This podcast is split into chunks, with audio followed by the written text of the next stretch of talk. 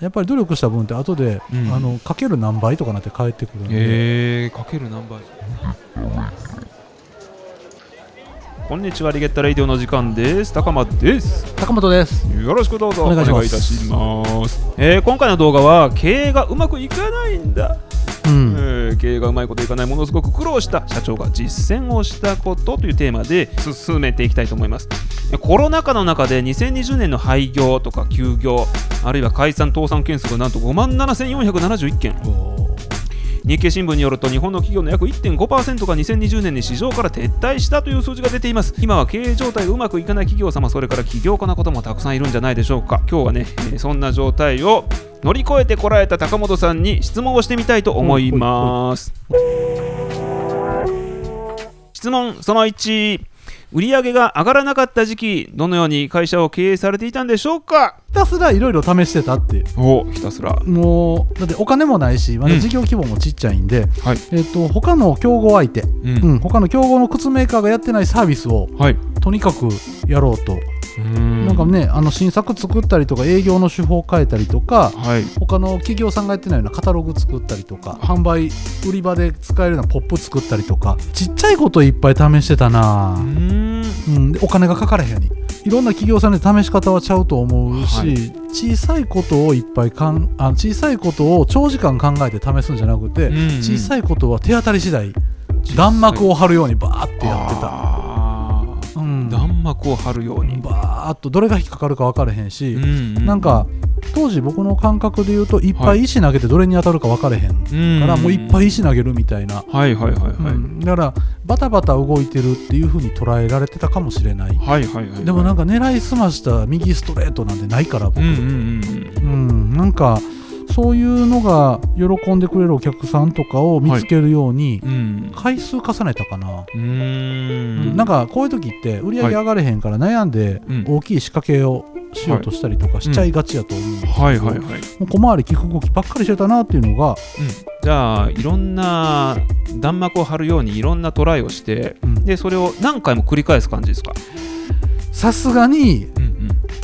試行回数何回かやってあまりにも当たり低かったらやらへん、うん、うーん。けどなんかちょっとこれバージョン変えてったら微調整してたらいきそうやなみたいなやつを進めていくとか、うん。なんかそっちに切り替えてたかな、ん。だからすぐやめるは意外と僕ないんですよ、あはいはいはい、うん、1回やってうん。2回目で確率上うまくいくかもしらんこととかは続けるかな。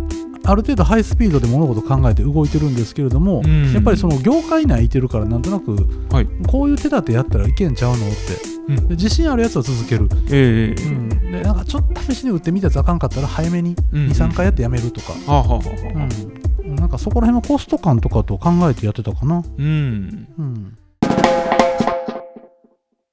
2番目の質問。利益が出るまでをどのように乗り越えたんでしょうかっていうのは1番目の質問にちょっと通じるところでしょうかね。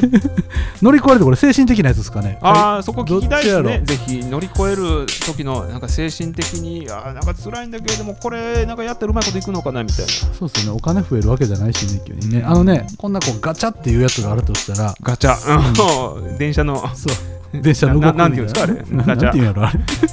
人生の全てを差し出すようにガチャって入れた。人生の全てを差し出すように、これうまくいくんやったらうまくいけへんかったらじゃなくてうまくいくんやったら死んでいいぐらいの、えー、俺は死んでへんから周りの人生き残らせてくれみたいな感覚のガチャって入れてた。えー、感覚をだからそれ乗り切るって言うたらそれやったら乗り切れんのかっていう話になってまうけど、うん。もうその家族とか嫁はんとかいててはいなんかもうこの人らだけ安心して飯食えて俺もう死んでもええから頼むみたいなえー、感じやった、あそれはさっきの1番目の質問のところでいけば、弾幕を張っていくたんびにガチャガチャなんですか、いやもう長いやつ。あ長い。ガチャは長いやつかな。ああゆっくりゆっくりゆっくり。ガうん。ーじゃそう。なんかずっとそれやってた。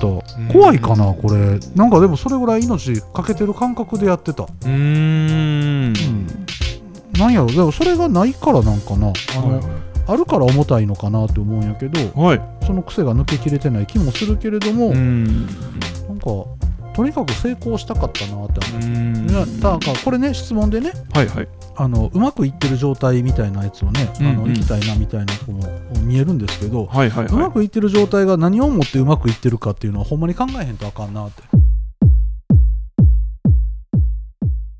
例えば、うん。売り上げが立って利益がめっちゃある状態なのかあるいうはん。幸せな気持ちになってる状態なのかみたいな、だからキャッシュフローとかそうええいう売り上げとかの数字がうまくいってるっていうのが、はい。で僕の人生で言うたら当時、ううんまくいってないのがうまくいってたんやろなみたいなことがなんかこうお読んでて。えーなんか哲学的な感じですね。あの時、はい。数字がうまくいってないから今うまくいってるっていうことはあれははい。うま,、うまかったんやみたいな。うまくいってたんちゃうかって長い人生で考えたらはい。あの時売り上げ立てない方が良かったとえーちなみにあの時っていうのは2000 25から30年だから2000年から2005年ぐらいの間ちゃいます？2000年から2005 2010年。までいっていいかな、はいはい。あのその10年間ぐらいはうん。数字が悪いからうんなんか新しいアイディア湧いたりういう必死になれたんでその時生実家売り上げあったり依はいはい。存できる取引先とやってたらうまくいってるように見えて今はうまくいってないかもしれない長い目で見て、そう。まあちょっとこれはね詭弁みたいな感じやけど何をもってうまくいってるのかっていうと後々また解釈も変わるかなと思うと、うん。あの時売り上げなくてよかったなはちょっと、うん。だからその人生の全て差し出すってよっぽどやないですか。うん。なんかこの相手と世界戦かけて戦うとかやったら駆け出すなれるかもしれないけど、はいはいはい一般的にサラリーマンとか経営者やってて、はい。首くくるのは借金まみれでとかなるかもしれんけど、はいはいはい。ほんまに人生かけてこの会社を大きくしたいとか、ん。飯食いたいと思うのはあんまなかったなと。ああそうですね。ありがとうございます。じゃあはい次の質問いってみましょうかね、苦しかった時の印象的なエピソードを教えてください。これね、うん。まあ、苦しいと売り上げがないとかはい。お金がないとかそういう状態やと、はい。あとまあ将来的にも仕事がないとかはい、目処が立たへん時は、うん。えっと辛かったのはね苦しかったっていうのは、うん。周りの誰もが幸せそうじゃないっていう。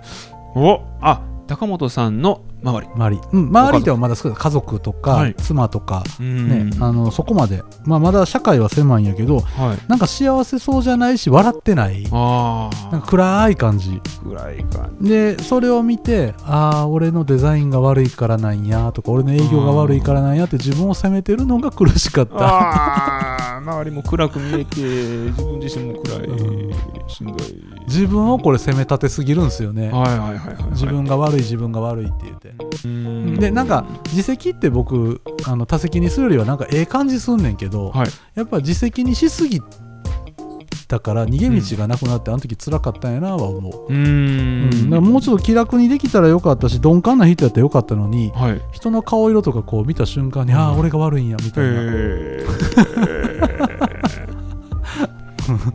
今はねあの知るかって思ってるけど。いるか。で伸びる時は、うん。リソースがないお金がないっていう、はい。もうあの要は会社が急激に右肩上がりになっていくと、はい。どうしても仕入れする資金とか、職人さんにお金払う資金が枯渇するんで、ん。売り上げが上がれば上がるほど仕入れ額がまず増えるからどんどん手元のお金がなくなると。はいはいはいはい。で銀行さんはお金なかなか貸してくれへん。うん。だっていつ倒産するか分かれへんし担保もないから、うん。ボンボン融資もしてくれへんから、はいはいはい。で今度僕ら作った商品を納品します、はい。で、えー、と入金が1ヶ月後とかあの60日後とかなんですよ、うんうん。それまでまた仕入れしてるわけです、お金がなくてその要は締め支払いまで60日ある会社さんが売り上げが莫大に上がってもた時に、もう60日もお金払ってもらえなかったらうち倒産するってうなって黒字倒産ってやつですか？支払いお金がないから。はいはいはい。な入金されたら払えんねんけど、ん。でもうしょっちゅう僕らも逆に支払いできへんから材料屋さんに支払いやと10日だけ伸ばしてくださいとか、15 15日になったらこのお金が入るんでそこから払いますみたいな交渉を毎月やってるうちに辛くなってきて、だあー辛いですね。からその60日の現金払いっていうのを直して、あの30日にしてくれませんかって東京までお願い行ったことあるんですよ。そのあーだからなんか哀れな感じで見られて、うん。あそんなにお金がないんだねって、じゃあ今回は30日で払ってあげるから、うん。もう二度とこんなこと言わないで一筆書いてくれるって言われた時に、うん。あの哀れな感じ。あーそれは。そう。哀れな自分の手元のお金ないとか、うん。でなんかねうちの家が財閥やったらどんだけ楽やったやろとかわけのわからんことも考えたり、うんでもなんかそういうのでキャッシュフローってこういう意味なんやとか、はい。もう深く分かったんですよ、はいはいはい。この会社かさんから売り上げ上げすぎたらうちは倒産するから、そうか。でまあ、かといってじゃあそこの売り上げを減らそうとしたら、うん。なんか今度は逆に、うん。いやなんか現金もっと支払い早くするから納品してくれへんとか言い出したりとか、ああこうこういう大人ってうん。こういう風にしてこうなんか僕をコントロールしようとしてるんやなみたいな。自分の都合が悪くなったら条件変えてくるしうん。都合がええ時は条件悪くするしみたいな。うん。でこんな人間になりたくないなみたいな発見があった。あった。でも苦しかった。お金ないのは苦しかった。うん。今はねはい。それが苦しいって分かってたから苦しくなれへん方法でうん。融資受けたりとかやってるかはいはいはいはい。ら随分気は楽になったけど経験はもう1回だけなんやろな経営者だった人。うん。ねあの会社が良くなって事業承継受けた人はできへんかなって、はいはいはいはいはい。まあまあでも今もったらいい思い出ですね。いい思い出ですか、それも。うん。その時期に助けてくれた人がおられれば。これはねはい。月並みな表現ですけどえでこれ、うん、3つあるか。うん。はい、自分まず1つ目、自分、うん、で成長していく仲間、仲間。うん。でまあ、あと粘って待つという心。みたいなもう3つぐらいへで、えあのー自分で言うとはい。なんか昔の自分と今の自分みたいなのがいてて、なんか昔の自分はどうやったやろうっていうと、はい。あのまあ小学校中学校高校の時の10代の無邪気な,、無邪気な時って、ええ。あんなに楽しくしてたやんって。はい。なんで今こんな苦しいんやろうみたいな、あん。の時に戻りたいなっていうその輝いてた自分がこう見えることで、はい。今の状況であれ戻りたいって。うん。いう感じさせてくれた自分ね。はいはいはい。で今の自分がたまに僕の場合は相談に来てくれるんですよ。へえ。これ不思議な話するとはい。僕自分でそのやり方をしててうん。僕家賃っていうあだ名なんですけど、はい。もう一人自分作ってはい。家賃今何悩んでんの？とか言って自分にへえ家賃が2人いて家賃が自分に相談に来る。で親友に相談されてるから、はい。ちゃんと親友に答えようっていう体で答えるし、もう一人の家賃も親友にちゃんとメッセージ送ろうみたいなこうお互いがこう近しい隠してもしゃあない関係ではいはい。相談をお互い繰り返すみたいなことこれ分裂してるんじゃなくてうん俺今ほんまの親友おったらなんて相談するやろう。うんもう誰も理解してくれへんから苦しいねんって言うた時にこうパッと入れ替わったら、その親友はなんて答えてくれるやろう、うん。で多分優しい言葉絶対かけてくれる。はいはいはい。でそういうふうなこう、うんもし自分に質問したり相談するとなんて答えるかなっていうのを繰り返しやってた。へ今でもやってらたっしゃる？まにするかな最近はもうなんか思考が早まったんであんまりしない。自分のことが理解できたんで自分はいはい。はなんて返すやろっていうのが分かったんでもうないんですけど自分がこういう時どういう行動するかというのが認識した当うん。時はまだできてないから、はい。自分とそういう対話を取るみたいな。家賃しんどいと思うけど何月になったらそれ忙しいの終わんねん、あうん。2月になったら終わるだ。そっからはちょっとこううん。いうやり方に変えてみたらとかなんかそういうのを人にやるわけじゃないから自分にアドバイスできるし、えだからなんかそういうやり方がしてたのが一つ。で成長していく仲間候補っていうのははい。なんかこんな情けない会社って自分では思ってるけど、ええ。その環境の中で成長していってくれてる子とか会会社のことを思ってくれてる子はいはいはいっていうのが一人二人おるだけでもええ。馬力になる、うん。ああ逃げたらあかんって頑張ろうう俺ん。そういう人を見てあの助けだからそれはその子が助けたっていう印象はないけど、はい。助けられたなーっていう感じ。あとはこれも人ではないんですけど、はい。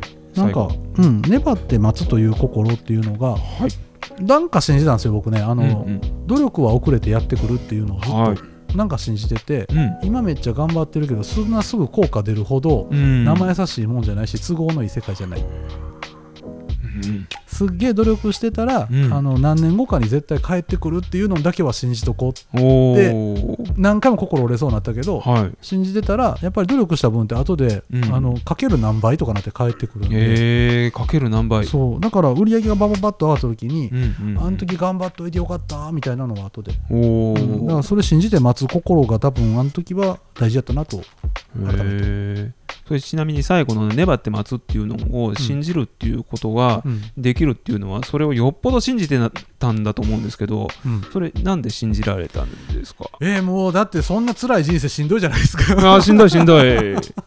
確かに。いやもうそれあかんかったらもうほんまに死んでもええわにつながる、ああぐらい。そうん、それぐらい俺やってるつもりやしとか、うんうんうん。ただそれを未来にちょっと思うのはええけど今,、はい。今自分を考えてやっぱしんどいっす。できてないし手元お金ないし、はい。商売も実績出えへんしうんでもなんかもうそれは自分騙す形でもなんか勝手に信じようみたいなうーん。思ってたから思ってなかったらもうちょっと早やめてたかもしれないですね。おお、うん。じゃあその3番目は大きいんですね。大きいですね、ええうん助けてくれた人ではなかったですね。でも、うんうん。助けてくれた心持ちとかっていうと、結局は自分なんちゃうかなってそこは。もちろん支えてくれた人は今はいてるんやけど、当時ははい。そんなにいてる印象がなかったかな、へえ僕はなんか助けてくれる人が周りにそんなにいてる印象があんまりない、うんで今だったらあのおかげっていうのはすごい広い輪っかで、はいはいはいはい、うん環境のおかげやって思えるんやけど、うん。その時の僕は多分あの時の自分から見たらそれぐらいしか孤立してたなみたいな気はする、うーん。でもそれぐらいで最初いいんちゃいます、なるほど、うん。経営やっていくんやったらもはい。うそれぐらいとんがって孤立して、はいはいはい、はい、でも後で気付いてあったかい人に囲まれてるぐらいの感覚の方が僕まあまあそんなんもありかなと。おおなるほど、うん。以上。以上です。はい。はいはい、ありがとうございます。ということで、この番組ではお便りを募集しております。番組概要欄にメールアドレスを記載しておりますので、そちらからご覧ください。以上です。ではまた。さよならさよなら。